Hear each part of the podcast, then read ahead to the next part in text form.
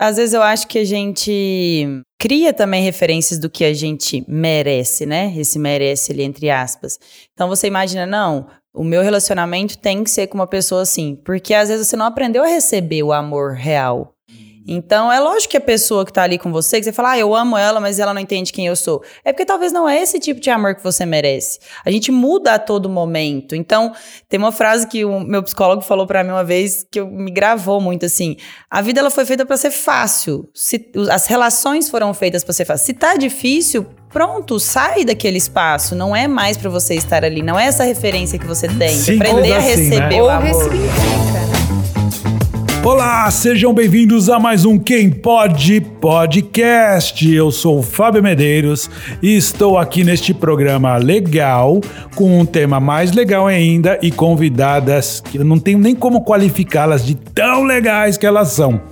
Nós vamos falar sobre relacionamentos, como que você lida com você mesmo, com o próximo, com as coisas que estão envolvidas na sua vivência, no seu universo. Então o tema de hoje é Relações conscientes. Quem pode podcast. Você busca o autoconhecimento, equilíbrio e bem-estar através de conteúdo inteligente e com qualidade? Então você precisa conhecer o podcast e canal de YouTube Conhecimento Humano. A cada programa, um especialista aborda um tema de forma simples e objetiva, trazendo conhecimento e benefícios para seu corpo e mente. Ficou interessado? Assista no YouTube, no Spotify ou ouça nos principais agregadores de podcasts. Saiba mais em conhecimentohumano.com.br.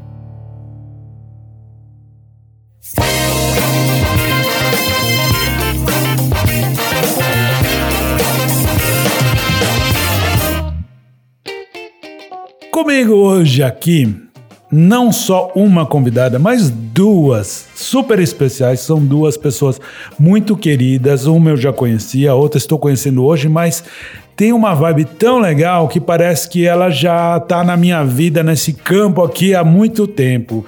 Então, eu vou apresentar para vocês Paola Garcia e Fernanda Oliveira.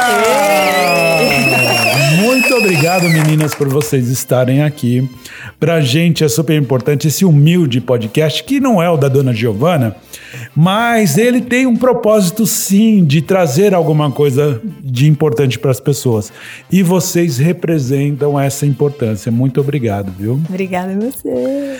Obrigada vamos, demais. Vamos começar aqui para se apresentando a Fernanda, porque a Fernanda é a mais nova aqui nesse espaço. Fernanda, e aí, me conta, você é uma Masterchef. Olha que honra para a gente estar aqui. Para quem não está reconhecendo, talvez vocês vão lembrar do último Masterchef da Fernanda. A famosa loba do Masterchef. Olha aí. Exatamente. Eu sou Fernanda Oliveira, mineira, na, agora morando aqui em São Paulo, entendendo esse novo processo aqui. Eu fui engenheira civil por 10 anos e agora estou Masterchef, vivendo esse novo processo na minha vida, que era um sonho que eu sempre tinha vontade de viver. Veio a coragem, arrisquei, estou aí. Que legal. Ah, mas assim, isso deve ser uma curiosidade de todas as pessoas.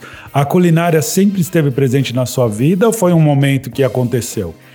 Foi um momento, assim, eu vim de uma família em que minhas avós são cozinheiras mineiras, né? fartas, né? mineiros, que você sempre chega para comer é aquela mesa farta. Então, eu sempre convivi com isso. Só que eu fui entender mesmo o fato de cozinhar, de servir as pessoas, reunir a mesma quando eu fui para a faculdade. A faculdade que eu fiz não tinha um restaurante universitário no início, e eu falei: "Ah, vou começar a cozinhar". Comecei a cozinhar para mim, quando eu vinha tinha 10 pessoas na minha casa para comer. Então isso se Já tornou algo. significa que alguma coisa estava certa ali, né? E aí eu comecei a ter gosto, assim, pelo momento de, de cozinhar. Eu falo que acho que cozinhar é muito cura, assim. Enquanto eu estou cozinhando, nossa, eu não penso em mais nada. Eu só quero criar. É uma terapia, então. É uma terapia, exatamente. Legal, e com a gente isso eu fui disso criando essa paixão e entendi que, opa, isso pode ser muito mais parte de mim do que só cozinhar para os amigos. A culinária e a alimentação é muito mais do que comer, né? A gente vai falar um pouquinho disso. Eu acho que assim. É, principalmente aquela velha frase, você é o que você come, né? Uhum. Mas vamos falar sobre isso.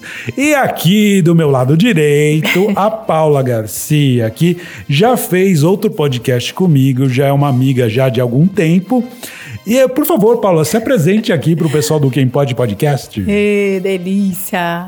Muito bom estar aqui. É, bom, eu estou Paula Garcia, né? Porque nessa existência. E hoje eu posso dizer que continuo sendo uma buscadora, achadora, né? Porque buscar eu né, pretendo Pelo achar. menos você está encontrando, que encontrando. ótimo. É, grande sonhadora, instrutora de mindfulness. É, exatamente. Eu ia falar isso agora, mas você já antecipou. e cantora, né, É de verdade. mantras, eletromantras e de músicas que conectam, né, que te trazem também para esse ser, né, pro, pro teu eu superior, pro aqui agora. E, e no, no flow da vida, né, seguindo aí o campo, as sincronicidades, que é o que hoje me guia para fazer as coisas que talvez vibrem alto, né, no meu coração. Que legal. A gente tem um tema aqui que são relações conscientes. Então, quero começar sabendo como é que essa relação de vocês duas começou. Isso é até engraçado, que a Paula acabou de falar que ela é uma buscadora, né? E eu sinto que ela me buscou, realmente. Ainda bem que ela te encontrou também. Exatamente. Há seis anos atrás, eu me mudei para São Paulo e comecei a estudar para o mestrado. Eu queria fazer um mestrado na engenharia civil, comecei a estudar e fui fazer uma prova no Rio de Janeiro. E pensei, ah, vou pegar uma carona, né? Tem aquele aplicativo que chama BlaBlaCar, digitei lá, fechei. Fechei uma carona com Paula. Tá bom. Cheguei lá, durante a viagem toda, Paula tá que me olha e me olha. Chegou no final, ela falou: Eu sinto que você tem que participar comigo e entrar no meu campo, que era de meditação. Que era vinculado a uma meditação do renascimento. E eu ali tentei fugir de todas as formas, porque até então eu nunca tinha tido contato com meditação. E eu acho que a primeira coisa que todo mundo faz quando tem um novo é dar uma Dá uma freada, É. tipo, da onde? Que mulher louca é Ótimo, isso essa? é um onde ela quer me sinal, levar? isso é um Como assim? Exatamente. E eu vim da engenharia, então, querendo ou não, a engenharia te, te faz viver dentro do racional. É, né? exato. Então, eu nunca tinha me permitido silenciar, me escutar, respeitar aquilo que realmente fazia parte de mim, né? É o que ela acabou de falar, ela está Paola. Então eu sempre, sempre me classifiquei como eu sou engenheira. Não, eu sou Fernanda, formada por várias partes. Então acho que Paola me buscou, me achou e me levou a partir de né, algo que a gente diz assim. Ah, é- foi do nada? Acredito que nunca é do nada, né? Ela me, foi uma carona e que se transformou numa amizade linda que a gente tem até hoje. E que que como que você enxerga esse encontro?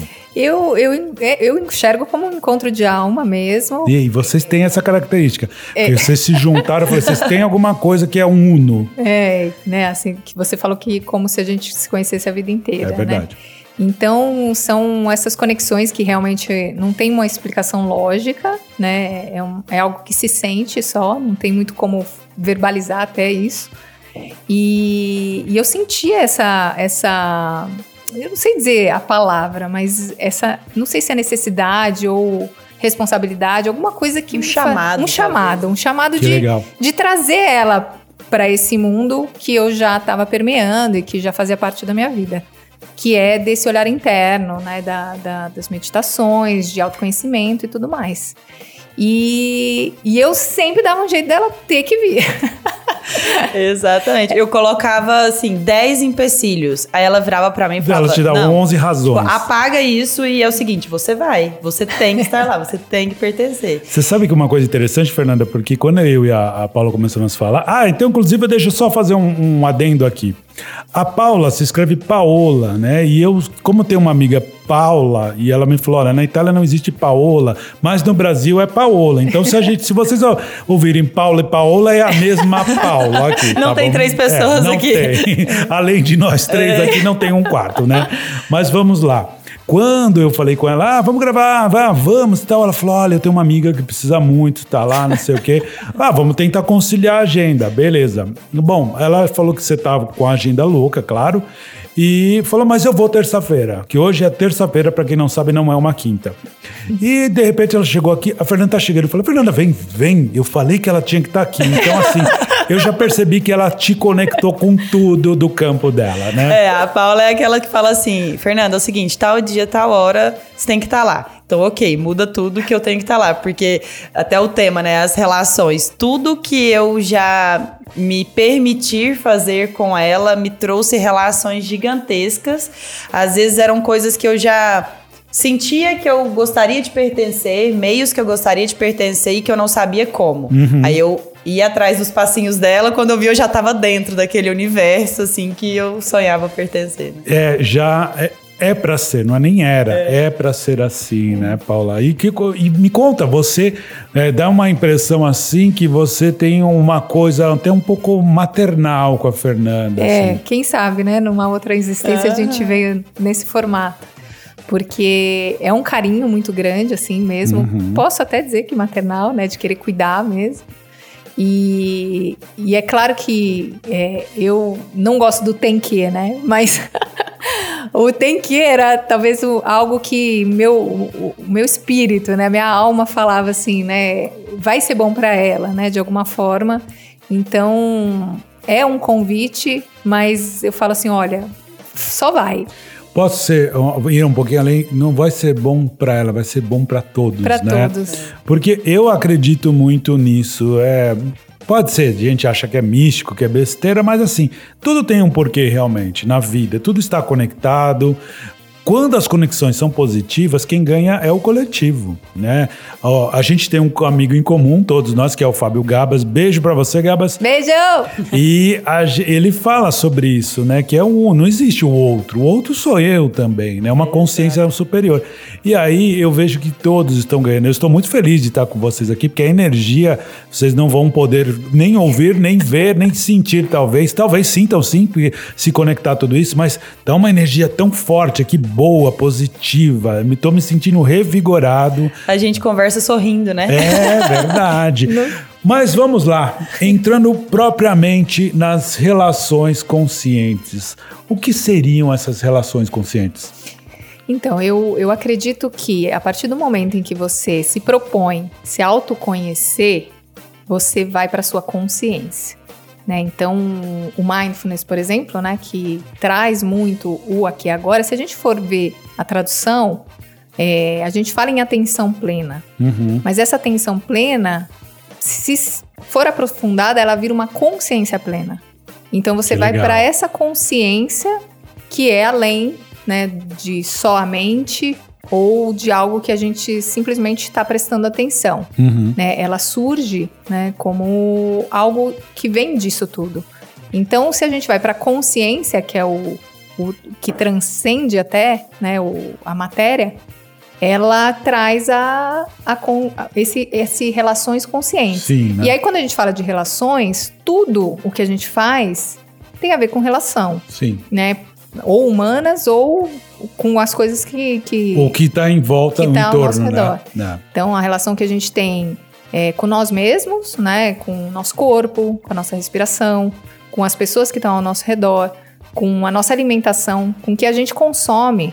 Né? E o consumo, ele vem de todos os sentidos, né? uhum. né? Não só do nosso paladar, do que a gente está comendo, mas consumindo é, música ou uma informação, Exatamente. uma conversa, um, o que você sei vê. Lá, um filme, ou, ou, até um canal de YouTube que você está consumindo aquilo, né? E aí, o que vibração que aquilo está te trazendo. Ótimo. É, isso é muito interessante, porque a partir do momento que eu comecei a ter essa relação, que foi por vínculo da Paula, com as meditações, com criar o meu espaço, entender realmente o que eu era, além daquilo que me foi imposto culturalmente, ou que me falaram, não, isso é belo, isso não é, eu me mudei realmente por inteiro.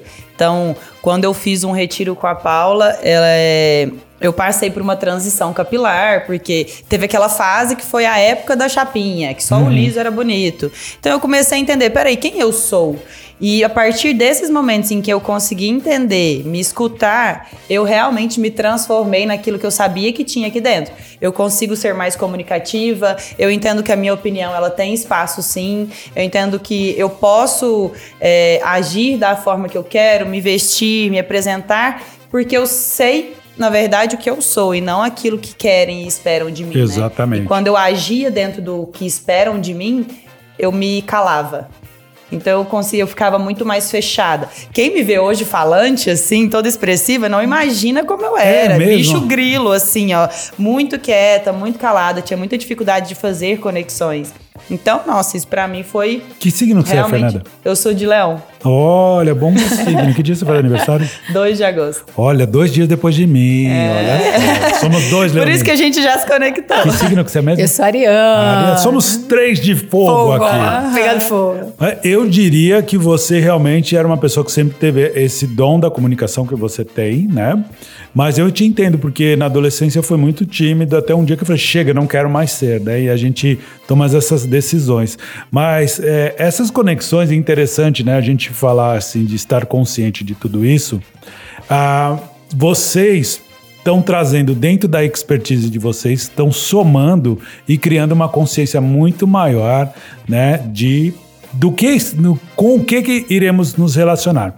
Eu vou falar um pouquinho até que não tem como fugir disso de alimentação, né? A gente sabe que você é uma masterchef, você tem este dom, você enveredou por esse caminho, talvez você não deixou de ser engenheira, mas você está vivendo, vivenciando outra experiência muito positiva e você vai agregar muito. Ah, como você vê a relação da comida com você e com as pessoas no geral? Nossa, forte isso, muito forte, porque a relação com a comida pra mim, ela iniciou no fato de querer unir pessoas. Olha que legal. Como eu comentei com você, eu era muito tímida, eu tinha dificuldade de relações. Então eu percebi que quando eu cozinhava, eu conseguia unir várias pessoas e eram várias pessoas comentando daquilo que eu fiz. Eu falei, opa, tem um espaço aqui. Então, aos poucos, eu fui é, tendo essa troca, né? De sentir que a comida era como se fosse uma voz que eu soltasse, como se a minha opinião saísse, que tivesse um valor. Uhum. E isso foi me trazendo uma, uma consciência maior de, opa, tem o meu espaço. E aos poucos eu fui entendendo que, ok, por mais que eu tivesse seguido uma profissão, eu podia sim entender que aquela profissão ela me formou no que eu precisava e a partir de agora eu podia seguir um sonho. E co- eu acho que a comida pra mim, o cozinhar, o ato de cozinhar é, o, é um dos maiores atos que eu tenho de amor com o outro.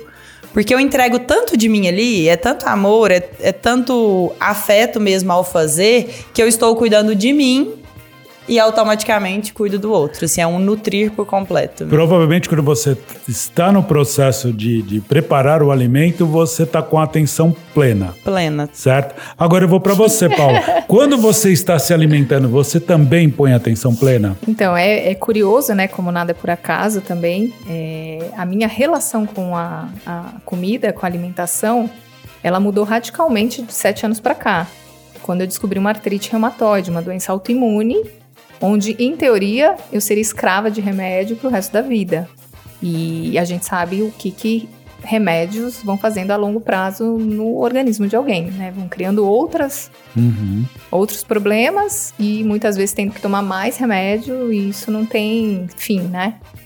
E eu não aceitei tão fácil isso. E aí eu comecei a ver alternativas de como eu poderia lidar com uma doença que é incurável, degenerativa em teoria, é, sem ter que virar uma um, escrava praticamente, né, de, de dessas De drogas. imunossupressor e É, etc. de tudo isso, que eu sab- sabia já o, o que acarretaria.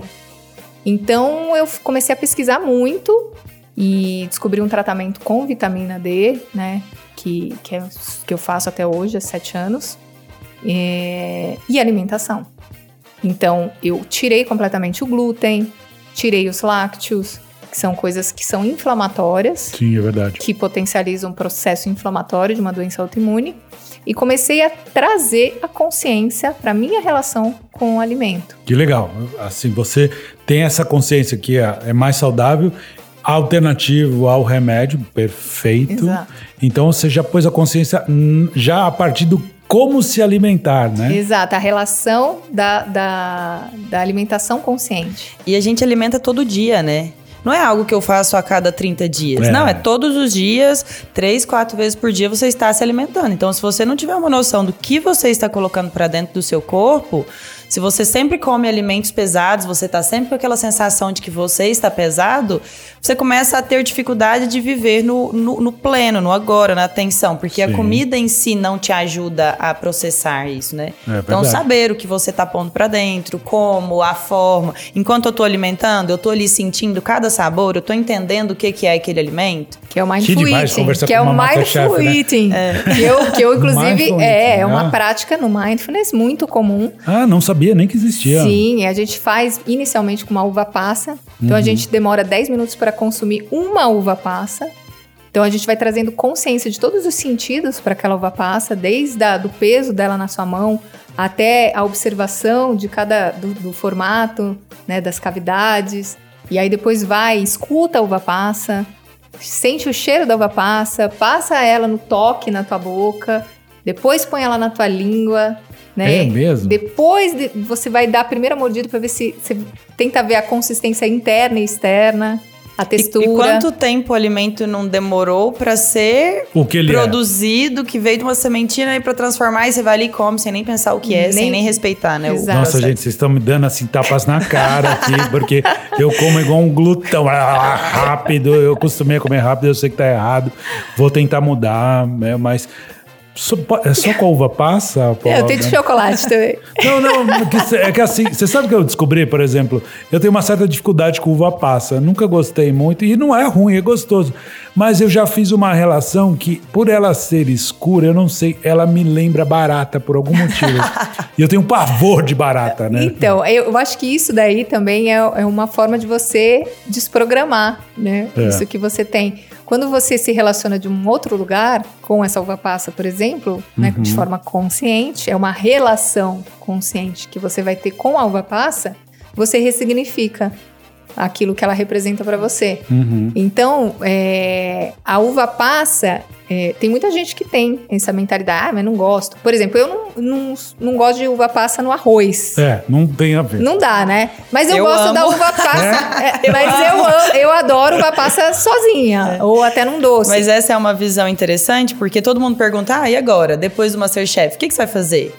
Falei, eu não sei exatamente, estou direcionando projetos, estou buscando assim, mas uma missão que eu sempre tive com a comida é mostrar para as pessoas que, por exemplo, ah, não gosto de chuchu. Existem mais de mil formas de você fazer um chuchu, existem mil formas de preparo, de você acrescentar. Às vezes você não gosta daquele chuchu, que é o refogadinho lá, que a sua mãe sempre fez, que a sua avó fez. Então, mudar as formas de ver. A gente tem uma. Nossa, ainda mais no Brasil, a gente tem uma gama enorme de legumes, frutas, de folhas, de ervas, de temperos. Então, por que não, né? Mudar essa forma de ver o alimento, essa consciência.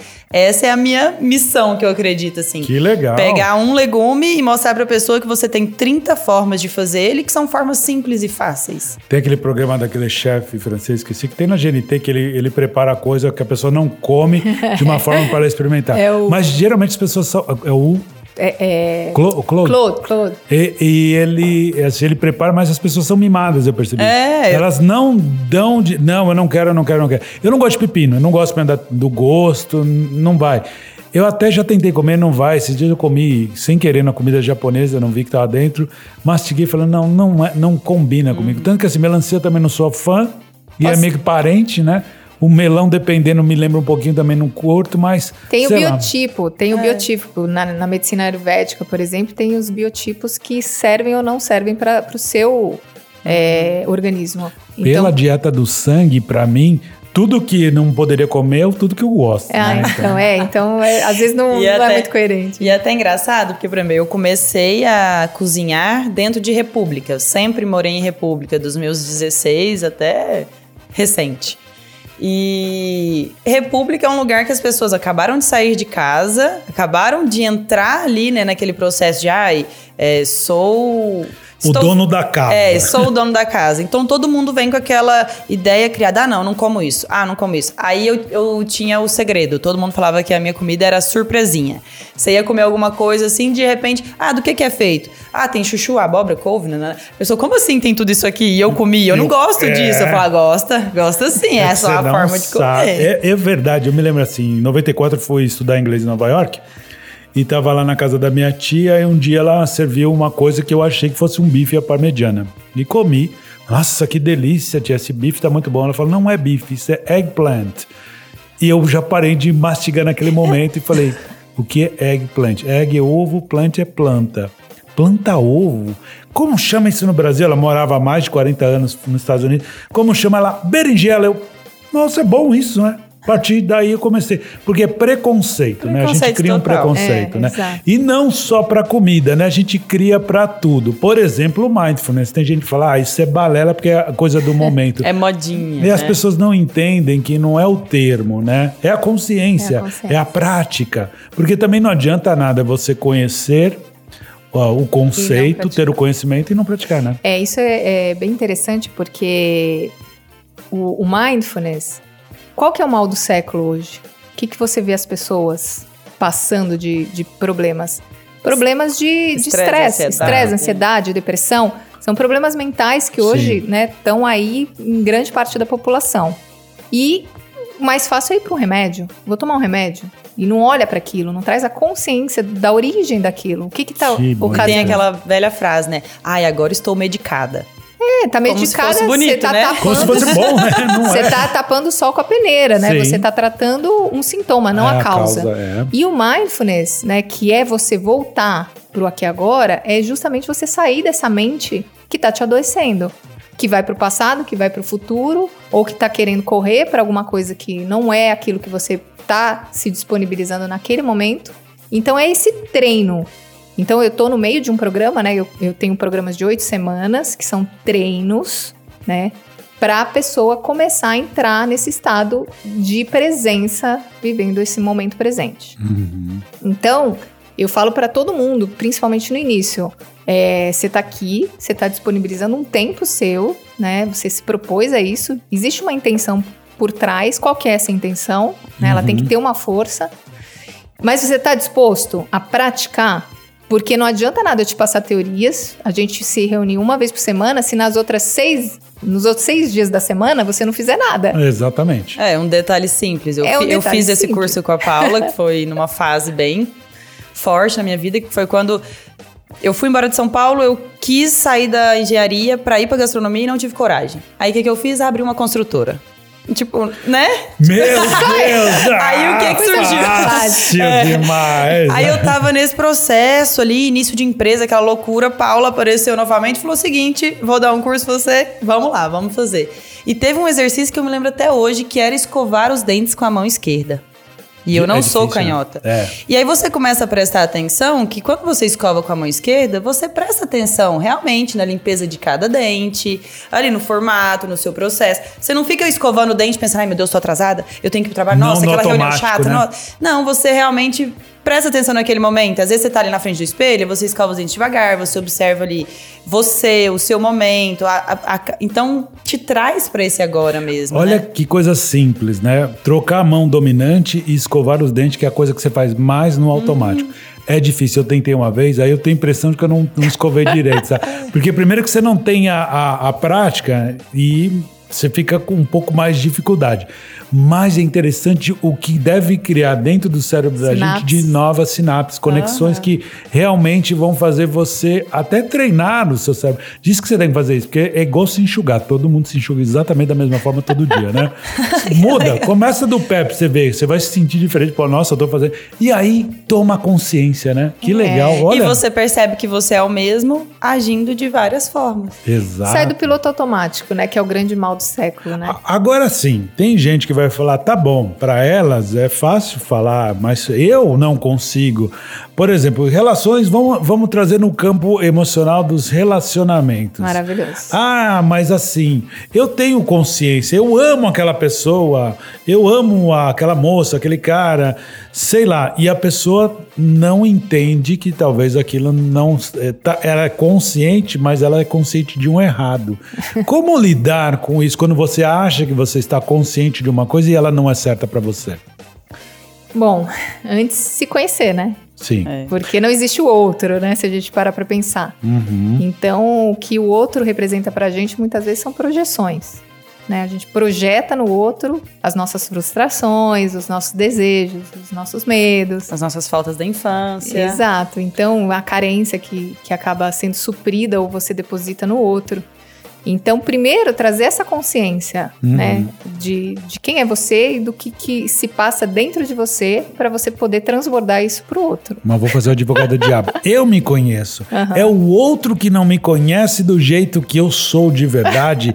Aquela pessoa não entende que eu a amo e que assim eu, eu quero só o melhor. Doida, possuída por aquele outro, na ideia de que a outra pessoa é, é, a- é o melhor pra ela. Ou resultado para todos os problemas. Como que se livra disso, gente? Às vezes eu acho que a gente cria também referências do que a gente merece, né? Esse merece ali entre aspas.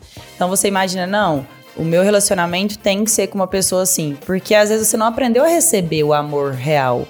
Então é lógico que a pessoa que tá ali com você, que você fala, ah, eu amo ela, mas ela não entende quem eu sou. É porque talvez não é esse tipo de amor que você merece. A gente muda a todo momento. Então, tem uma frase que o meu psicólogo falou pra mim uma vez que eu- me gravou muito assim: a vida ela foi feita pra ser fácil. Se, as relações foram feitas pra ser fácil. Se tá difícil, pronto, sai daquele espaço. Não é mais pra você estar ali. Não é É. essa referência que você tem. Simples aprender a assim, né? receber o Ou amor. ressignifica, né? Ressignifica. Mas assim, não é de um dia para o outro, Não Fábio. é. É, é um, é um processo. Ah, legal. Então é exatamente isso que eu queria que, que as pessoas entendessem. Que Sim. Estou aí há vocês são mais anos. conscientes, né, né? Então, neste trabalho, aí quando você fala, não, se conhecer não é fácil. Então. Não, não.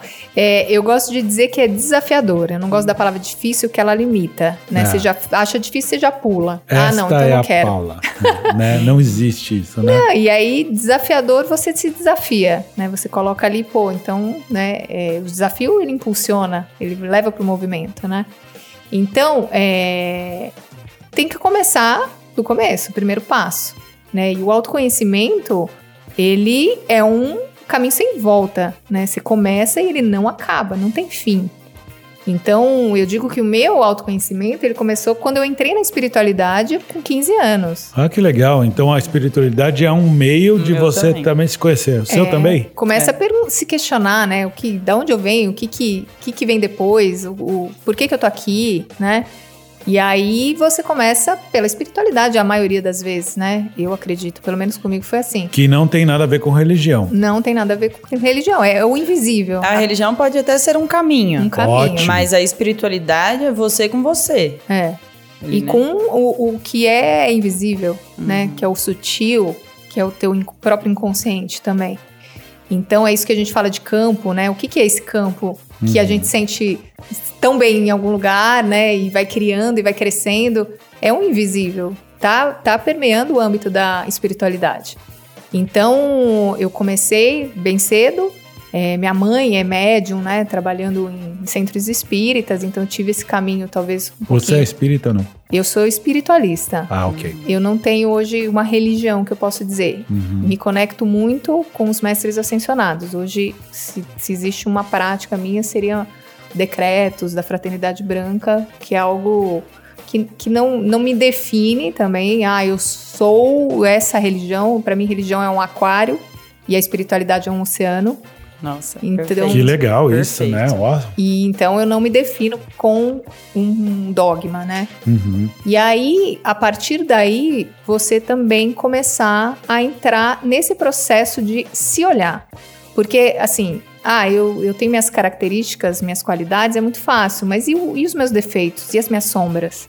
Da onde que elas vêm? Qual a origem? E a gente não olha para isso. Às vezes a gente passa uma vida inteira só colocando, é, é, é, é, os, tapando o sol com a peneira. Sim. Porque a gente não quer olhar pro que é feio. Isso você- você só vai ressignificar ou curar se você olhar, se você acolher, se você trazer atenção para isso. E então, é, eu, eu percebo assim que tem sombras minhas que eu tive que olhar na marra há pouco tempo que eu nunca olhei. E coisas que. E que- o caminho do autoconhecimento, ele não é aquele belo. Nossa, que lindo, ela parece ser tão espiritualizada, calma, plena.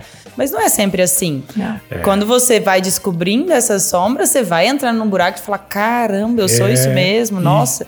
Ter essa coragem de enfrentar isso, né? Coragem. Porque uma coisa é realmente olhar, descobrir e falar, não, não, não, eu não sou isso e tapar o sol com a peneira e, e mudar de assunto e não, É. não confrontar essas coisas, né? E é curioso isso que você falou, porque ontem eu li sobre o- o- uma, uma mulher que é uma referência aí de, de autoconhecimento e que a gente está nesse momento de polarização, né? De polaridades políticas e tudo mais. Então, é, a gente tem duas polaridades, né? Duas características de, de pessoas em que a gente se identifica ou gosta mais ou menos de uma ou de outra. Sim. Então, talvez aquela que a gente goste mais é talvez, mesmo tendo aquelas sombras, né, que a pessoa se- claramente tem, né? Então, ah, porque ele tem essa característica machista, não sei o quê. Aquilo talvez seja um defeito ou uma sombra que você já consegue identificar em você e você já, já transmutou, é ou uma, uma ressignificou. lente que você já, já, já filtrou isso, pra você não passa. Isso é, É, legal. e né? justamente o outro, que é o que você não aceita, são as sombras que você ainda não conseguiu olhar pra você. Ah, que legal! Que a gente Nossa. consegue. Isso eu falo muito agora, né? Essa exposição que vem das redes. Muitas pessoas vêm, me falam coisas e eu sempre respondo. Se você vê isso em mim, é porque isso existe também dentro de você. Não, existe principalmente em você. É aquela velha história, quando Pedro fala de Paulo, ser mais de Pedro do que de Paulo, né? Exatamente. Porque assim, é, o outro vai expor e vai atacar porque tá dentro dele. É como ele vê o mundo. É o que eu falo, aquela pessoa que tá de bem com a vida, ela vê tudo por um, pela bondade, pela gratidão.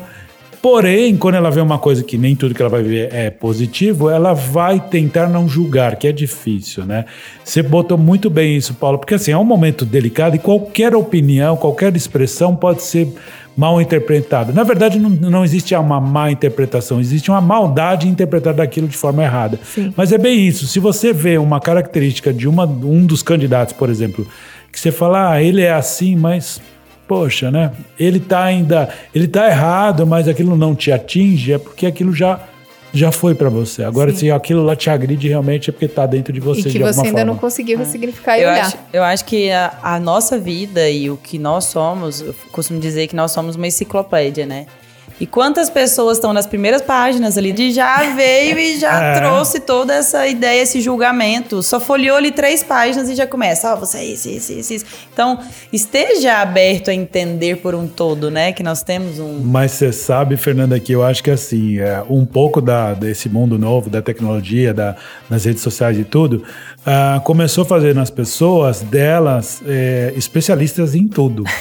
A pessoa lê um post e ela já vira... Ela lê o título da notícia e já, e é já é especialista dominante, é, exatamente. E tem outra característica engraçada, porque às vezes as pessoas tomam como verdade aquilo que uma pessoa fala e porque ela tem 3 milhões de seguidores, aquilo tá, passa a ser uma verdade. verdade. É o que eu falo, uma mentira replicada 10 vezes já virou uma Já verdade. virou. Então, ah, mas aquela pessoa tem 3 milhões de seguidores. É, O Hitler era um cara popu- popular, né?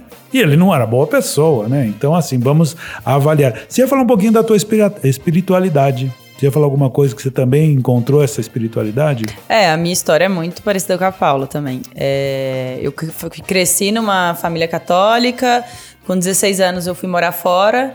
E nesse morar fora, a gente fica meio solto, né? Eu acho que todo mundo que sai de casa e vai pra faculdade, você fica meio sem religião, sem direcionamento ali.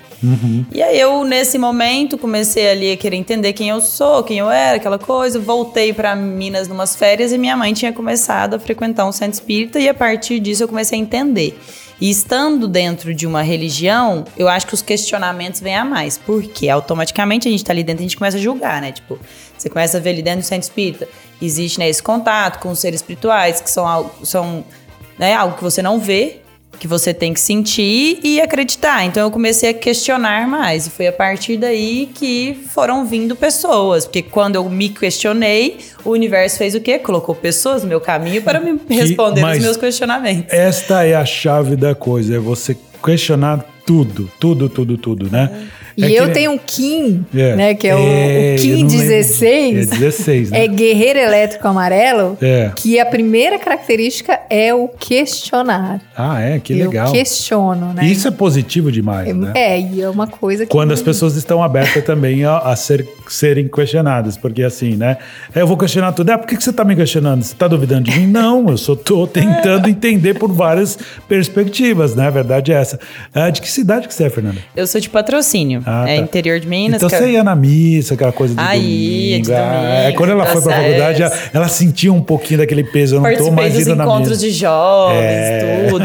Aí, a partir, do do momento que eu cheguei dentro da missa, eu questionava demais. Eu falava, não, se eu tô questionando demais, é porque aqui já não é o meu Não espaço. me cabe Então, mais, eu né? posso buscar outros espaços, né? É, a- acho que assim, a espiritualidade, novamente, nada a ver com a religião, é justamente isso, é você se encontrar, entender que origem que você tem, que você não é só isso aqui. Eu tinha um certo preconceito com o centro espírita, porque eu não entendia o que era. Né? E eu falava, ah, não gosto dessa coisa de espírito, vai receber espíritos, não é coisa trem vai legal. aparecer lá em casa. É, sei lá. E, e tinha uma formação católica. Hoje eu não tenho religião, mas eu estudei o espiritismo até por conta dos trabalhos que eu fiz, documentários e coisas assim. E, assim, tirando a parte religiosa, né, ele é super científico e muito parecido também com o hinduísmo, que tem umas coisas muito parecidas de reencarnação e coisas assim. É, eu, eu brinquei por que que eu não sou espírita, porque o espírita é mais evangélico que o próprio evangélico, entendeu? É, é tipo isso mesmo. E hinduísmo é a origem né, dos mantras, né? Principalmente que a gente canta em- Milenar, em, né? sânscrito, né? E que tem uma força absurda, né? Assim. Eu ainda tô tentando ler o livro do Yogananda, mas tá difícil, Uhum. É, porque ele é, profundo grande, e né? complexo, né? É, É, diz um que o- estudo profundo. O Steve Jobs, quando morreu, parece que ele pediu para entregar para cada pessoa que fosse no funeral dele uma cópia desse livro que trazia muitas respostas que ele encontrou em vida, Ah, né? que legal. Eu E- faço isso com Profecia Celestina. Eu adoro É. esse livro. E vai presenteando. Não vou presenteando, mas vou falando. Vou compra lá. É É, caro, várias né? pessoas compraram na, É. naquela live que a gente Ah, fez. é? E vieram Que legal. faladas depois mesmo. É maravilhoso. Vocês fizeram uma live junto, a gente ainda vai falar sobre esse, esse projeto junto. Mas agora eu queria, assim, saber como é que vocês, esse encontro de vocês, é, não foi por um acaso, mas no que que tá transformando? Que relação consciente é essa que vocês estão percebendo? Porque, por algum motivo, vocês estão caminhando juntos, né? Posso ler uma frase que tá aqui no copo? Nossa, Claro. eu tava muito olhando isso aqui. Tá, é encontrar pessoas por dentro das pessoas. É, É, isso eu legal, acho que né? tem muito a ver com relações conscientes. Né? Você encontrar o, o que existe ali dentro, né? De verdade. E, e tudo é ressonância. Então, o que eu tô criando dentro de mim, eu vou atrair ou repelir outras vibrações que vão ressoar ou repelir a, a, a mesma, mesma energia. Então, é, eu acho que é um reencontro, né, de, que a gente teve agora e que a gente tem visto, ouvido muito falar sobre projetos que muitas vezes surgem antes das relações Uhum. e que acabam dando errado porque não, não conseguiu sucesso nas relações. Né? Então, sociedades, eu acho que tudo que envolve relações, é, eu acho que a relação tem que vir antes do projeto, É verdade. né? Porque aí é mais a, a chance fica maior de dar certo o projeto. Se a relação deu certo, muito muito mais fácil que o projeto também dê. Então, a gente vem se relacionando, né, de novo, a gente Mas vocês sabem um porquê ou não? É, Vocês estão deixando fluir. Os dois. Os dois, eu acho que a gente sente, assim, na pele, né? A gente É. sente na alma que existe, sim, um grande, né? Uma grande missão aí, porque tudo que a gente faz acaba se tornando algo muito grande, né? E vinculando aí a frase do copo aqui, eu acho que a, a Paula me ajudou a encontrar realmente a pessoa que eu sou. Ela me deu essa abertura de visão, essa força de mostrar, olha o que você é, olha o que você pode ser, aonde você pode chegar. Então ela me trouxe essa visão. E, provavelmente você está trazendo algo para ela, tá acrescentando, acrescentando alguma coisa sim também. Olha, a Paula, ela não, ela não falou muito sobre você, mas quando ela comentou, eu senti duas coisas. Apesar dela não contar quem era você, ela só falou: olha, eu tenho uma amiga, Masterchef, e eu tô, quer- queria que ela fosse comigo. A maneira que ela falou, essas poucas palavras, ela mostrou um carinho e uma admiração muito grande por você. In- Interessante, né? É engraçado você falar de admiração, porque por mais que exista, né, amor, existem vários sentimentos, pra mim, eu acho que o sentimento que move tudo é a admiração. Em qualquer tipo de relação, principalmente casal. Eu acho que quando um casal perde a admiração pelo outro, ali Perdeu perdeu, a tudo. essência. É. Isso vai nas, nas relações de amizade, de profissionalismo. Então, o que eu mais sinto, assim, pela Paula, além de ter um amor gigantesco, é a admiração mesmo, por pequenos Mútua. detalhes, assim, pela forma de ser, de falar, de olhar. Então, Nossa, você disse uma coisa muito, muito, muito legal. Quando se perde a admiração por qualquer pessoa, não precisa ser um casal. Acho que. o amor pede sentido, né? Exato. E por isso é muito por a recíproca é mais que verdadeira, tá? Admiro demais. Tá bonito essa energia de amizade. O olhinho tá brilhando. É, Não, e até porque assim, eu vejo que talvez ela se aprofundou, né, é, no autoconhecimento, né, depois talvez que eu tenha dado um empurrãozinho, é, de uma forma que talvez nos meus 20 e poucos anos eu não tenha feito, apesar de ter entrado aos 15 anos, né, às vezes eu ficava muito ali no, no espiritual e tal, sem olhar muito para o meu interior, principalmente para as minhas sombras. E, e eu falo que às vezes o. né, não, não que eu me sinta assim, né? Mas colocando como eu levando ela para o lugar, né? Quando o discípulo supera o mestre. Imagina.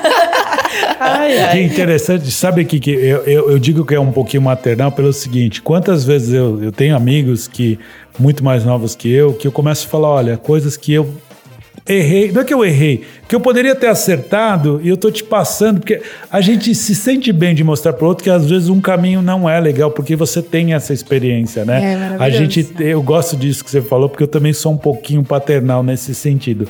Agora, acho que uma frase que, que vai definir muito bem isso, Paulo, é que somos responsáveis por aquilo que a gente cativa, né? Isso que está no Pequeno Príncipe, né? É, eu assim, eu já questionei essa frase, inclusive.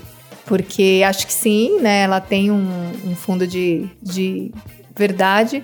Mas mais do que a gente é responsável pelo que cativa, a gente é responsável por que a gente se deixa cativar. É, o outro pode vir, né, falar coisas bonitas e ou ao contrário me ofender e e vai ser o que eu absorvo disso ou que eu me deixo absorver por isso que vai refletir no meu no meu interior, Uhum. né? Então assim é, é autorresponsabilidade. É, exato. Então você falar, ah, você é responsável pelo que cativa, você tá jogando pro outro, É. né? Então, assim, ah, o, o outro vai se ofender, então a culpa é sua.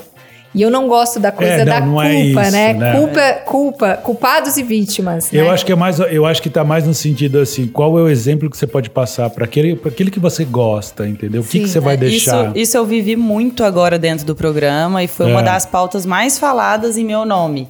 Que era a forma com que eu agia dentro do programa, porque às vezes é, é, a gente tava, né? Éramos 16 pessoas de opiniões fortes, de estados diferentes, idades diferentes, então acaba tendo, né, divergências de, de ideias. E eu fui muito fiel no que eu acreditava. Então eu levantava muito as bandeiras do que eu acreditava. Por mais que muitas pessoas falavam, ah, olha lá, good vibes, que abraça a árvore. Não é essa visão, assim. Nossa, não é você, não te vejo assim, não. É, eu trazia muito essa visão do que eu acredito. Então, muito do que eu cativei, do público que eu cativei, eram pessoas que escutavam o que eu falei e se cativavam com aquilo. Então, Reverberava. Reverberavam. Às vezes eram Pessoas que vibram na mesma Isso. frequência. é, às vezes eram frases pequenas que eu soltava no meio de uma prova, no meio de uma relação, ou mesmo uma atitude, tudo dando errado, sei lá, tô cozinhando, a carne queimou, a farofa queimou, tudo dava errado. Eu parava, respirava e começava a falar, não, vai dar certo, mas vai dar certo da forma que tem que dar, não da forma que eu idealizei ali. Então acho que isso foi trazendo assim essa referência e foram coisas que eu aprendi durante esses seis anos de autoconhecimento. Então eu faço questão de falar assim. Sim. Por mais que às vezes tem pessoas que vão virar pra mim e falar não, não é bem assim. Pra mim é assim. Então Sim. pra mim é dessa forma A e eu sei que pra experiência. muitas outras pessoas são assim. Eu acho bom passar esses ensinamentos e até hoje é o que as pessoas vêm falar comigo. Nossa, aquele episódio você falou uma frase que marcou muito, mudou minha forma de pensar. E eu falo caramba, só com o meu jeito de ser eu consegui. É, exato. isso. E aí entra o equilíbrio entre as duas coisas, né? Você é responsável pelo que você transmite ou cativa. Exato, não é só isso, É. né? Tem muita coisa que você é muito e responsável. eu sou responsável, o outro, pelo que se deixa cativar, porque tem as interpretações daquilo. Então, às vezes, você vai lá, fala uma coisa com toda a intenção melhor possível, positiva, e a pessoa vai e segue de uma outra forma que é prejudicial para ela. E vai falar, ah, mas foi você que me incentivou a fazer algo que, que não foi bom para mim. É terceirizar a ah, responsabilidade. você é responsável pelo que cativa, você cativou isso em mim e eu É, foi ruim pra mim. Teve alguma uma frase lá que eu comentei, assim, aconteceu uma cena em que a pessoa tava fazendo tudo que o outro fazia. É. Tava, né, tudo que o outro falava. Eu falei assim, ó, enquanto você não começa a agir de acordo com o que você acredita, você nunca vai ser você. Aí, Perfeito. a forma que eu falei, como eu estava ali séria no momento, falei com a pessoa, mas eu falei num tom de voz leve, algumas pessoas entenderam, nossa, ela tá sendo grossa. Mas quando eu peguei e expliquei a frase, eu falei, gente, é a realidade, não, é e ser outra, você grossa, tá- é ser realista. Isso é, isso é verdadeiro. Você tá Até dizendo. quando eu vou continuar agindo como um robozinho, recebendo comando de todo. Nossa, você tem que fazer assim, você tem que se vestir assim, você tem que falar assim, ah, sua voz é assim. Não, isso sou eu, então eu ia levar isso, né? É difícil porque às vezes você dizer a verdade dói, né? E a- Dói. aí o outro- então, aí é o que eu falo, o que, que, pref- é, o que, que é preferível? Uma verdade doída ou fingir que tudo é um mundo de maravilha e deixar as coisas acontecer? Deixa o outro ir pro buraco. Você É. Exato. tá falando uma coisa pro bem dele, né? Mas nem todo mundo tá pre- preparado, né? É. Mas assim, chegou agora no nosso podcast o momento chamado Ping Pong.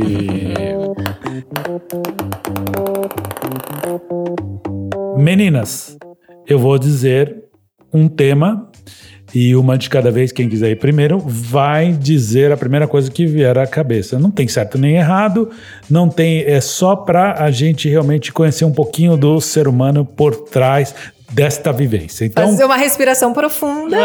Ó, que é, então, estamos aprofundando o nível deste podcast com essas duas convidadas aqui. A lembrança mais antiga. Putz, eu acho que você já me fez essa pergunta e me veio a mesma lembrança. Nossa, tem me problema, veio uma é o lembrança momento. que eu nunca imaginei. Então vai lá, vou você primeiro. Nossa, meu aniversário de 5 anos, que teve um bolo da Moranguinho que minha mãe fez, e eu ajudei ela a fazer esse bolo, assim. e Eu lembrei agora, assim, da cena, sabe? Do bolo, assim. que interessante Que vir legal, isso, né? assim. E O meu você? foi um beijo na boca que o menino me deu. Com quatro anos de idade. É mesmo? Não lembro de você ter me comentado eu não, isso. então eu acho que eu pensei, então não falei, falei outra coisa. Será? É, eu não vou lembrar porque a minha memória não é, não é tão boa. Mas a gente sempre, a primeira lembrança não necessariamente é uma que mais marcou. É que vem agora, isso é muito legal. Com quatro anos você já estava beijando na boca. Então era uma brincadeira, né? Ele É. falou, vamos brincar de beijar que nem novela? Aí eu, vamos. Aí, tá bom. Aí, ó, hum, Olha só, a gente está aqui, vocês estão testemunhando, enquanto a Fernanda tá me falando aqui, nossa, meu bolo da moranguinha, a outra com quatro anos já tá beijando É, eu com 5 anos tava lá na Moranguinha. Ela Em tava... compensação, depois disso, meu primeiro beijo foi com quase 16. Olha o, aí. O segundo, né? Foi o trauma do menino. Ah, sua culpa, viu? Não sei quem é. Um momento feliz. Eu acho que um momento muito feliz pra mim foi quando eu realmente me abracei e falei, ok, vou entrar no Masterchef. E aí eu fiz a inscrição e passei. Eu falei, caramba, como que assim? legal. Foi muito feliz, assim. Imagino foi uma que sim. virada de chave mesmo. Quando, quando você falou, me veio, vem como se fosse uma foto, né? Curioso isso. Você fala um mom- momento e vem uma- um É, um- retrato. O retrato foi do Cacau Flow. Nossa. E que é exatamente sobre relações conscientes. Um beijo pro Murilo Gun, né? Murilo! Danny maravilhoso. Gun! Amo! Beijo. Um dia pra esquecer. Mas tem dias pra esquecer que não se fala, né? Tem dia que não dá nem pra falar, né? Um dia pra esquecer. Se é que existe. Porque você sabe que a nossa última convidada foi a Lúcia Barros, né? E ela falou nada, porque ela citou Nelson Mandela, que dizia assim: Eu nunca perco. É. Ou eu aprendo ou eu ganho, né? É, Eu tive essa visão, que por mais que aconteceram coisas, vieram coisas ruins na minha cabeça, mas aí automaticamente falou assim: ah, mas por que você quer esquecer isso? É, não necessariamente você quer esquecer, mas em algum momento da sua vida você quis esquecer, talvez. Sim. E você ressignificou. E mais importante do que esquecer esse momento é ele não ter mais importância, né? Sim, eu acho que ele tem a importância de uma forma oposta, que é justamente do aprendizado Sim. e do crescimento a partir desse momento que talvez em algum momento você não quisesse que ele tivesse existido. Eu percebi que um dia pra esquecer, vocês já esqueceram, que já nem sabem mais qual é. Não, eu lembro, eu lembro. Foi um É. dia que eu nunca fui de beber É. E eu teve um dia que eu realmente bebi muito O que que você bebeu? Vodka. Nossa senhora da Pô, Badinha. nunca bebeu, vai tomar vodka. E eu, não vai e eu dar dei um certo. PT e, e fiz coisas que eu me arrependo. Tudo bem. Foi gravado, Paula? Não. Na época não tinha celular, né? Ainda bem. Então, melhor assim. Um lugar no mundo. Ai, me vem Paris. É, É, tão Paris, romântica. é, né? Poesia, né? Ah, eu sou louca pra conhecer a Austrália, assim. Não, é uma coisa muito breve. forte comigo. Muito, muito, muito, muito. Imagina que legal fazer um tour e, e a gastronomia lá, conhecer tudo isso. Que legal. É, esse é um, um sonho meu aí. Sair Não. conhecendo o mundo todo, mostrando a gastronomia do mundo, vinculando a minha, criando. Ah, que Maravilhoso. legal.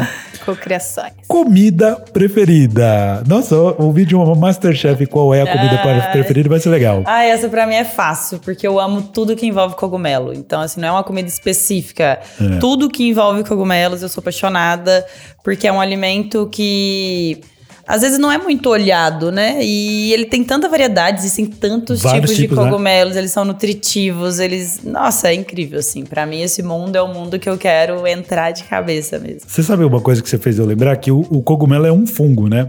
E tinha aquele cogumelo do sol. As pessoas falavam, a mentira já começa por aí, porque se tem sol, Não vai tem- matar o cogumelo. Ai, gente, eu, assim, eu tenho várias comidas preferidas. Mas sempre me vem também o meu bowl de todo dia, né? Que é como eu quebro o meu jejum. Então Tá. eu faço uma alquimia, assim, né? Conta pra gente o que, que tem dentro do seu Vai bolo. o mamão e abacate. É. E aí eu coloco semente de girassol, semente de, Ai, que gostoso. de abóbora, chia, gergelim, castanhas, é, nibs de cacau e mais alguma coisa que eu devo estar Linhaça. esquecendo. A linhaça eu não ponho. Já tá me dando fome só de ouvir. E eu jogo um leitinho vegetal por cima para dar aquela umedecida Ah, e gostoso. não ficar tão seco. E aí eu mato meu jejum assim. Eu acho que pra mim toda comida tem que ter textura, assim. ó. Tem que ter o crocante, tem Por que ter isso o que eu não sou muito da. Sabe aquela coisa de tomar a creme de ervilha? Não tem textura. Ai, mas o gosto Mas é depende, se você pega um creme de ervilha, que tem umas ervilhazinhas que estão al dente, aí você pega um pãozinho crocante, você pa... aí fica Nada gostoso. como viu? falar com quem entende. Jogar né? uma semente de É trazer a do- textura ali. É. Eu acho que o, o nosso. O ato de comer, assim, né? A gente tem os dentes aqui, essa força. Então, o ato de comer, ele tem que trazer esse movimento, né? É, O- né? o faz comer, parte. faz essa parte. mecânica da, da- do de mastigar é sentir importante. pelo mastigar. Eu gostaria de conhecer, conversar com alguém que já foi da- lá da República na faculdade junto com ela. Vou te falar que eles passavam bem, viu? É, ou então eles falam, não, ela fazia um miojo de vez em quando e comia que eu sei. Miojo eu não deixava entrar na República. Eu falava, se vocês quiserem fazer miojo, não me chama, não, pelo não amor de Deus. que não tem, né? Mas o auge das repúblicas era uns pão- o pão de queijo, assim. Quando eu fazia pão de queijo, era cinco pessoas. De repente tinha 30 dentro da minha casa. Eu falava, meu Deus, a gente ficava o dia inteiro assando pão de queijo. É mesmo, você sabe que eu, eu não gosto, não é que eu não gosto, não sei, nunca me atraiu o pão de queijo. E Ah, é se ele porque for pão de ruim- queijo São Paulo, né? Isso não é pão de queijo. É, então Vai pra parece uma Minas. borracha azeda. Não, calma. Comer o Congelado, pão de queijo da Fer, Os- ah, pronto, aí. Compromisso, hein? O que vocês não comem de jeito nenhum? Nossa, me fizeram muito essa pergunta na internet, muito. E eu não soube muito o que dizer, mas me veio na cabeça, sei lá, essas coisas estranhas. É, olho de cabra, é, grilo, escorpião, escargot, não sei, assim, parece que é textura demais. Não, pra mim é fácil porque eu já não como há 15 anos, que é carne, frango e por carne vermelha de bovina, né? Tá, nem porco. Frango, porco, o, ainda como alguma coisa que vive em mar. Tá, ou peixe. rio, é. Os, os marítimos, os aquáticos eu de vez em quando ainda como. Mas essa. Mas é muito pouco também. Muito pouco. Agora, carne, porco, frango, jeito 15 nenhum. anos já que, Que bom. que eu não como e não Uma vez- adianta. não eu fiquei como. 10 anos uma vez sem comer carne vermelha, passei a comer depois frango e tal. Mas é, você fica tão mais leve, é tão interessante, né? Ai, ver aquelas discussões, não vou entrar nesse mérito. Uma curiosidade, né, que a Fê, é, quando eu tava no Masterchef, quando ela ia fazer alguma coisa com carne, a carne dava, dava errado. Não, Ah, é? era impressionante. Eu preciso voltar a assistir, porque E eu é- parei. E é nítido. Tem uma prova em específico que eles deram pra gente o tema, que era a prova do cacau, que até Uhum. pra mim foi a, a prova, assim. Porque a prova do cacau sempre vincula ao chocolate. Todos Tá. os Masterchefs. E esse ano a gente chegou lá e a prova do cacau não era chocolate, era um subproduto do cacau. Eu falei, é isso, porque o meu maior trauma, assim, é chocolate. Não sou muito fã de chocolate. É. E o trabalhar com chocolate depende de muitos detalhes, né? E o cacau tem a cerimônia do cacau, que é, É. espiritual. Uhum. É. E que eu tinha vivido bem ali. Eu saí da repescagem, fui pra Minas, participei de uma cerimônia do cacau e voltei. Tudo tava interligado. E aí nessa prova eu coloquei um prato na minha mente. Falei, ah, vou fazer isso e isso. Cheguei no mercado, não tinha a carne que eu tinha pensado em fazer. Tinham duas outras carnes lá. Uma que era um porco e a outra uma carne que eu nunca vi, que era de vaca. É, bovina. Aí tá, falei, ah, ao invés de eu seguir minha intuição de falar, não, o urso vai fazer um prato vegano, o que que eu fiz? Peguei as duas carnes. Aí eu comecei a cozinhar, pus a primeira lá, a primeira sapecou, queimou assim. Aí, ao invés de eu seguir de novo a intuição, não, vou usar outra. Usei outra carne e ficou dura. Putz. Falei, tem que seguir muito esse processo. Então, por mais que eu entendo que eu, esse é um caminho que eu vou seguir, vou é, entrar muito a fundo da culinária vegana, vegetariana, mas é o que a Paula sempre me diz. Talvez você ainda não entrou totalmente a fundo, porque você tinha que entrar num programa onde você tem que cozinhar tudo. Então você Sim. tem que ter esse contato, né? Mas eu vi que meu contato lá com carne não foi muito bom, não. Não é a carne, não é. Não. É, um, é um sinal aí. É, pois é. Uma música. Ai, me veio Dani Black. Eu sou maior do que era ontem. Ótimo. Eu amo. Tucum, Ciganos do Espaço, que fala que somos poeiras cósmicas, vindo da mesma estrela e, e estamos nos reencontrando, né? Que legal. Eu não conheço. Entre mas- milhões de pequenos grãos de De poeira estrela, estelar, ousamos nos encontrar, ousamos nos reencontrar, Que que, tem a ver com relações conscientes, né? Aham. Que demais. De encontros e reencontros. Um livro. A profecia celestina, né? que eu já falei antes de você perguntar. Pois é, eu imaginei isso. Um livro que me auxiliou muito, muito, muito no meu processo de cocriação, nessa mudança profissional e até mesmo dentro do programa, é um que chama Peça e Será Atendido, que ele te ensina como você subir na escala de sentimentos e como você cocriar mesmo, assim, de você se ver estando naquele lugar que você quer estar. Não você ficar, ah, eu quero estar ali. Não, eu estou ali. Então esse livro me ajudou muito, assim, a, a criar, a escrever, a. É a partir do sentir, né? Porque normalmente a gente quer criar a partir da mente. Sim. E a mente, ela, ela é muito pequena. E é traiçoeira. O coração, ele tem é, 5 mil vezes mais potência na criação de algo do que o, a mente. Olha que legal. Então, se você sente algo que você quer criar, você já tá com metade do caminho andado, assim. 5 mil vezes Eu mais falo, é, fácil quando do que vibra quando dentro do teu peito, geralmente é onde que vai E a mente carrega muito o que você foi moldado a ser. Então, quando você é moldado a algo, tem o medo, né? As E o crenças. coração, ele te tira do medo, ele te traz aquela coragem de agir, assim, aquela paixão de fazer acontecer. Porque se você. Fazer se... com o coração. É, coragem é... é, é Agir Coração. com o É, exato. E, e quando você sente, você já está vivendo aquilo, né? Num outro campo, numa outra realidade, né? É a mesma coisa quando você sonha. Então aquilo já está no campo, né? De, de manifestação. E aí, para você conseguir trazer para a matéria, é muito mais fácil. Uma curiosidade do Profecia Celestina Hum, é que talvez tenha sido o meu primeiro passo saindo da espiritualidade pro autoconhecimento, que eu li há 20 anos atrás. uhum. E quando eu vim aqui no outro podcast, eu não tinha relido. É. E eu reli agora. Então eu só. Eu Eu, nem sei se eu falei esse livro da outra eu vez. acho que você falou sim. E é curioso, porque eu li há 20 anos atrás, ele me marcou profundamente, porque ele me conectou com as sincronicidades para ficar prestando atenção realmente na, no, nos sinais do universo que ele dá o tempo todo.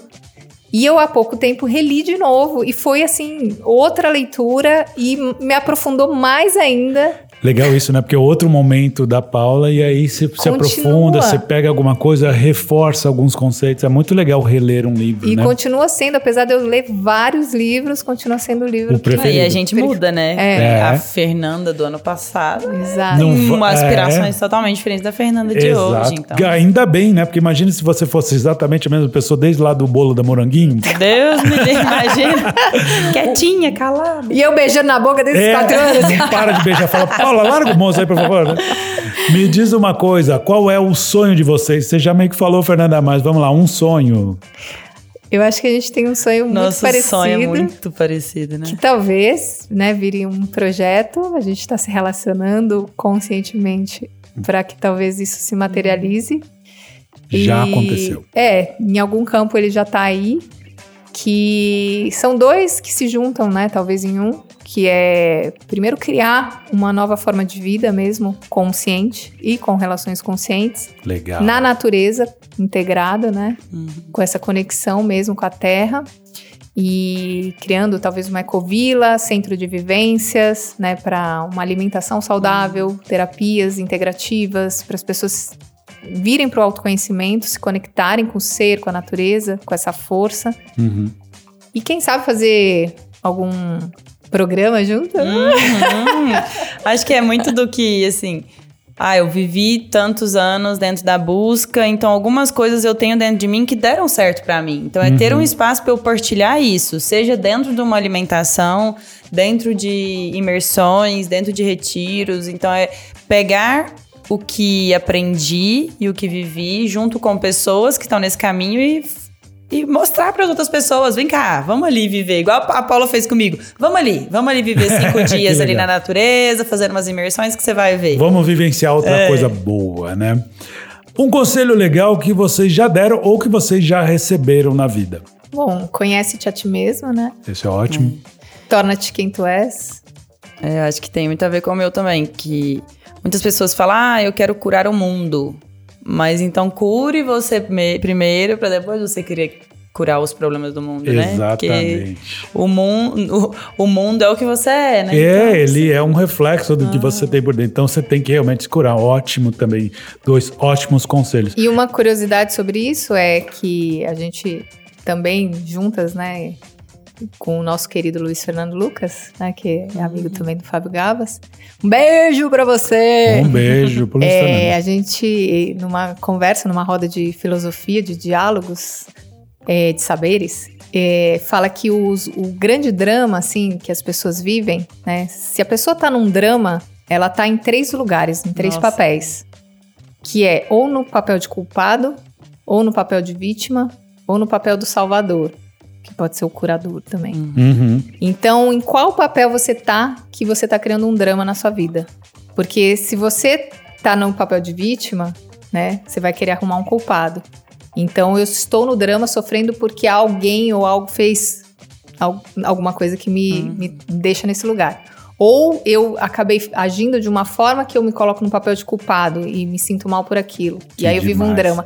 Ou eu tô no Salvador, né? Esse é o mais inconsciente, talvez. Que você Salva colo- todos, mas não, É. não olha a ti, É, si mesmo. então eu quero salvar o mundo, eu quero curar as pessoas, eu tô ali e, e não tô me olhando. Então como é que eu posso salvar, curar se eu não tô, se eu não me salvei e não me curei? E você sabe que na questão de Salvador, às vezes você é inserido num drama que você quer, quer salvar e não é nem aquele. O drama não é teu, mas você é colocado naquela situação com alguma missão. E eu, eu, eu pensei nisso agora também, né?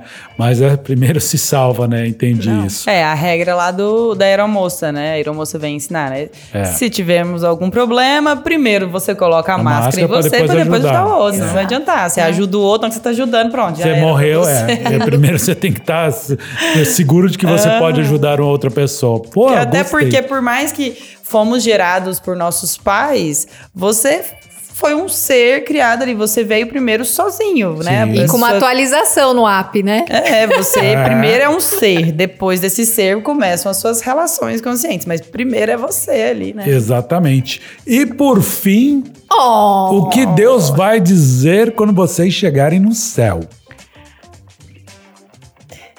A Fernanda fez uma cara engraçada, como quem diz assim, né? Eu aprontei tanto, né? Tá na hora. Não, me veio assim. Poxa, parabéns. Que bom que você mudou a tempo. Ah, que legal, né?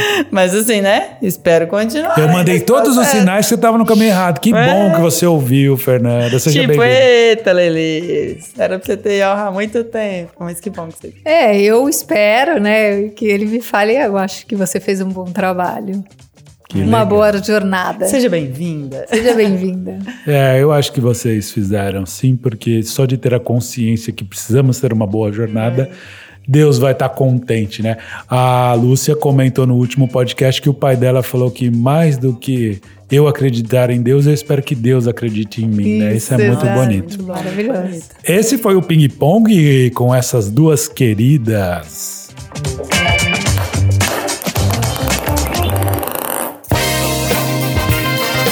Pensei aqui que você falou que lá com 5 anos você fez o ajudou sua mãe a fazer o bolo do moranguinho.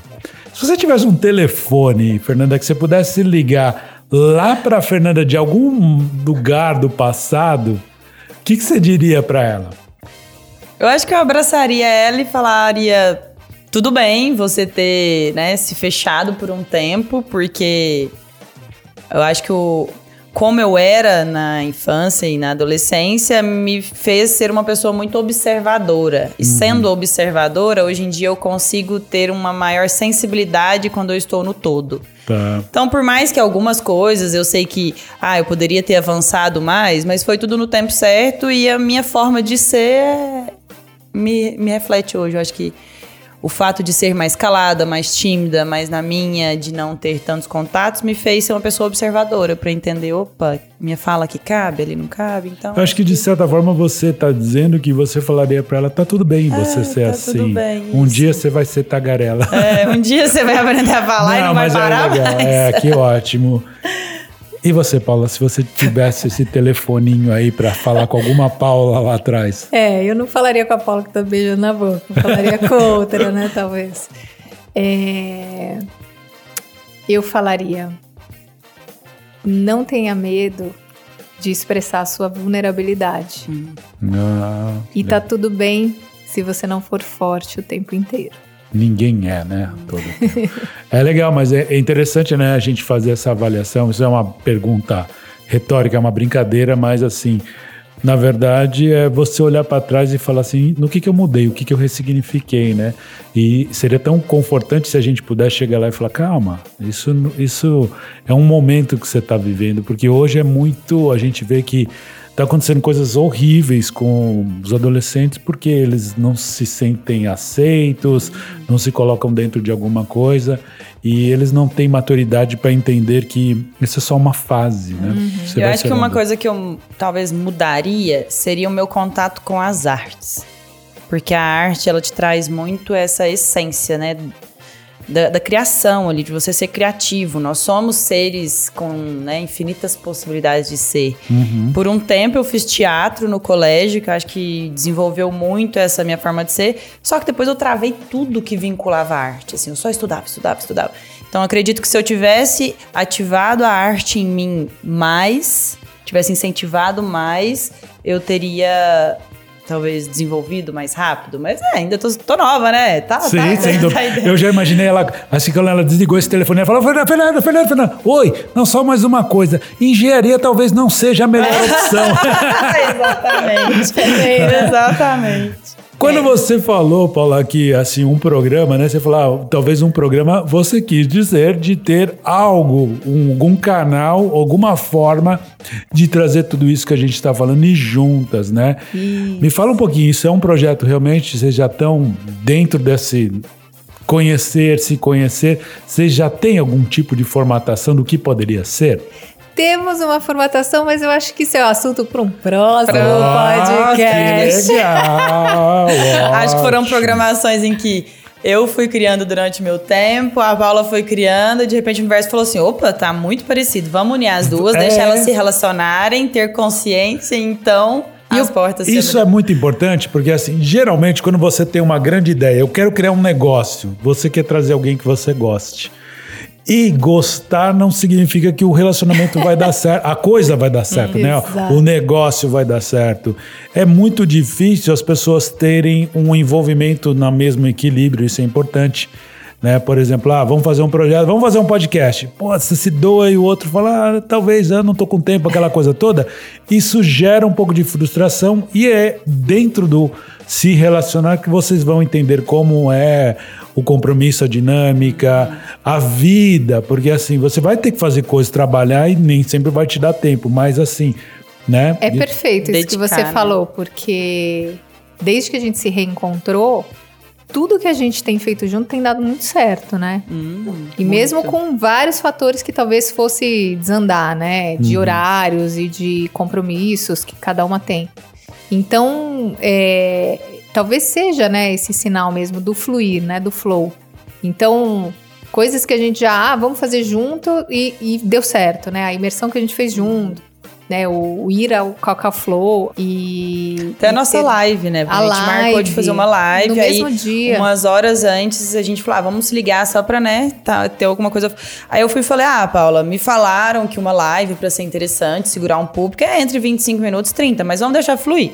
Aí a gente tá, que fala, fala, e o público interagindo, e tava gostoso. De repente eu olhei, tinha passado uma hora e sete minutos. Eu falei assim, nossa, Paula, acho que a gente tem que encerrar. É, não, Tipo é- agora, né? é Pode tipo- falar. é exatamente o que eu ia falar, porque assim, tá tão gostoso esse papo que geralmente a gente, em média, fala com o nosso convidado. Fala, "Ah, nós vamos ficar uns 50 minutos em média, de 40 a 50, chega a 55, a gente já passou de uma hora, mas tá tão legal que não dá nem vontade de parar. exato. Mas isso já fica aqui como um convite para um próximo momento a gente falar de mais coisas. Eba! Assunto a gente tá tem. Ah, tem. tomando um caminho aqui que talvez esteja no campo de trazer esse tipo de conhecimento, esse tipo de papo. E seria muito legal a gente conversar de novo. Então vamos marcar para breve. O que vocês acham? Já tô tá. dentro. E quem quiser saber um pouquinho mais de cada uma de vocês, como é que encontra? Contem aí. Bom, meu Instagram é Garcia Paola, com dois L's. Com dois L's. E tudo que eu faço, tudo tá lá. Né? Então, meus programas de oito semanas de Mindfulness, ele fica lá. Sempre que eu, que eu abro, eu já falo com um pouquinho de antecedência. Eu tenho o Linktree, que tem links pra, do podcast que eu gravei. Legal. Tem links de artigos que eu escrevi para revista. em- é, o Eletromantras no Spotify. Então, todos os links para algo que eu tô, talvez, criando ou, ou transmitindo, tá lá. Esse falar uma- daqui provavelmente, né? Estará lá breve, assim, não sei quando, mas vai estar lá com certeza.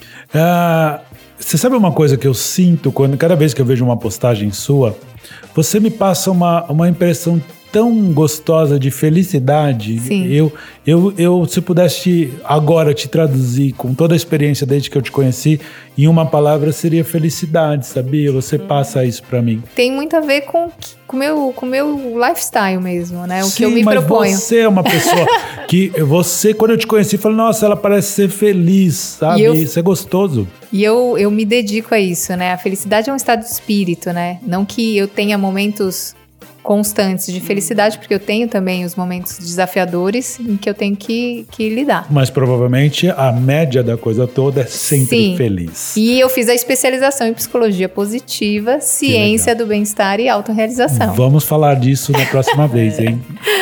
E você, E Fernanda? eu? Vamos lá, eu vou começar te seguindo, vamos lá, porque eu nunca segui uma personalidade, então. Ah, então se prepara. Arroba- Fer.ferli. Ponto Ferli. Do jeito que é. Exato. Isso pra mim até redes sociais é algo muito novo, assim, né? Que eu Já era uma pessoa anônima, que quase não era muito das redes ali. E agora eu sinto que eu. Não que eu tenho que ser, mas eu sinto que faz parte de mim, porque eu preciso partilhar isso que vibra em mim. Uhum. E as pessoas que vêm pelas redes sociais, todas me dão o mesmo feedback. Tipo, nossa, é muito bom te ver, sabe? Parece que você tá sempre sorrindo, sempre de bem.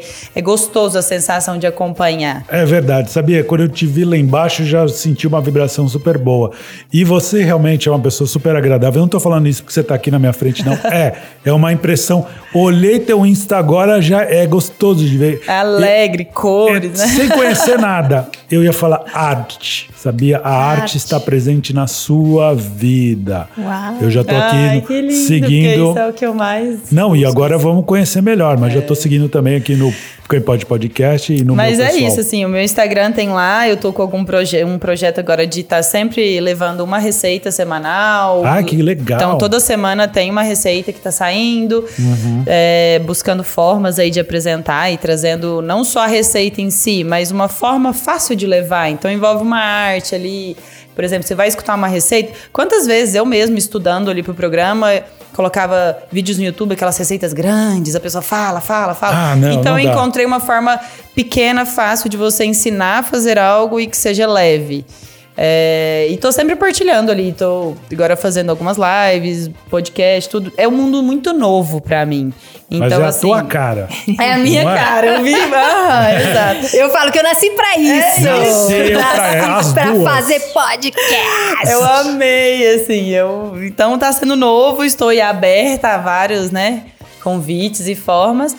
Mas tudo que, que for aparecendo vão, vai estar nessas redes e é isso, acompanhem lá que tem muita novidade. Pretendo aí agora arrumar um espaço para que as pessoas possam, além de me conhecer, também conhecer essa comida, né? É. Já que eu sou a Masterchef, vamos Ex- lá, né? Exatamente, eu ia falar pra você, de repente você criar algum evento que Uhum. encontre e ter uma. Vocês duas, na verdade, né? Ter uma troca né, de consciência, de espiritualidade, de autoconhecimento e principalmente com essa coisa gastronômica. né? É, esse é o, é o meu sonho, assim, com a gastronomia. Todo mundo, ai, o que, que você quer fazer? Qual linha você quer seguir? Eu falo, o meu sonho é cozinhar dentro de imersões, retiros, tudo que envolve essa consciência. Teve recente a imersão do Luiz Fernando Lucas.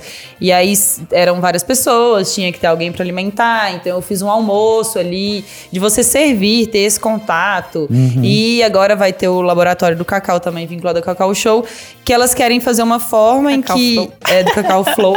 É, o Cacau Show aí Cacau pode Show, patrocinar. o Ale! Beijo! Ale. Mas de, de ter esse contato mesmo. Ah, eu vou comer essa comida, então ter um momento em que a pessoa vai ali e faz ou vê fazer pra poder realmente entender cada passo, né? Porque realmente o ritual de se fazer uma comida é que nem cozinhar junto com uma pessoa que você gosta, saborear aquilo junto, tudo isso faz parte dessa experiência. E mais uma vez, viver o aqui, o agora, o que você está se propondo a fazer com a consciência, com a atenção plena, com amor, com gratidão, que é outra palavra o que amor muito gera define. tudo, né? Move Gera. tudo. Para quem nos ouviu até agora, talvez esse tenha sido o podcast mais longo, porém com duas convidadas tão queridas, não teria como não ser. Sigam a Paula, sigam a Fernanda, sigam o Quem Pode Podcast. Se você está ouvindo no Spotify, no Deezer, no Amazon Music, no iTunes, no Google Podcast ou em qualquer outro agregador de podcast, siga a gente, dá o seu cinco estrelas, joinha, sei lá o que que é. Comentem, se vocês cur- curtiram, inscreva no nosso... Compartilhem com Pô, as compartilhem, pessoas. Que é né? gostoso, né? Quando você recebe algo e a pessoa fala, nossa, escuta É isso. isso, Eu acho é. muito gostoso. Eu mando para as pessoas, meus amigos, mas não sei se eles ouvem. Mas tudo bem. Esse eles vão ouvir porque tem muita coisa boa. Muito obrigado, meninas. Ai, gratidão Ah, imensa. A gratidão. gratidão é toda delícia. minha aqui, viu? Muito obrigado por ter vindo. Muito obrigado para você que nos ouviu até agora. E a gente se ouve no próximo programa. Beijo para quem é do beijo, abraço para quem é do abraço. Beijo, meninas. Beijo! Beijo! Muito Tchau. amor! Gente.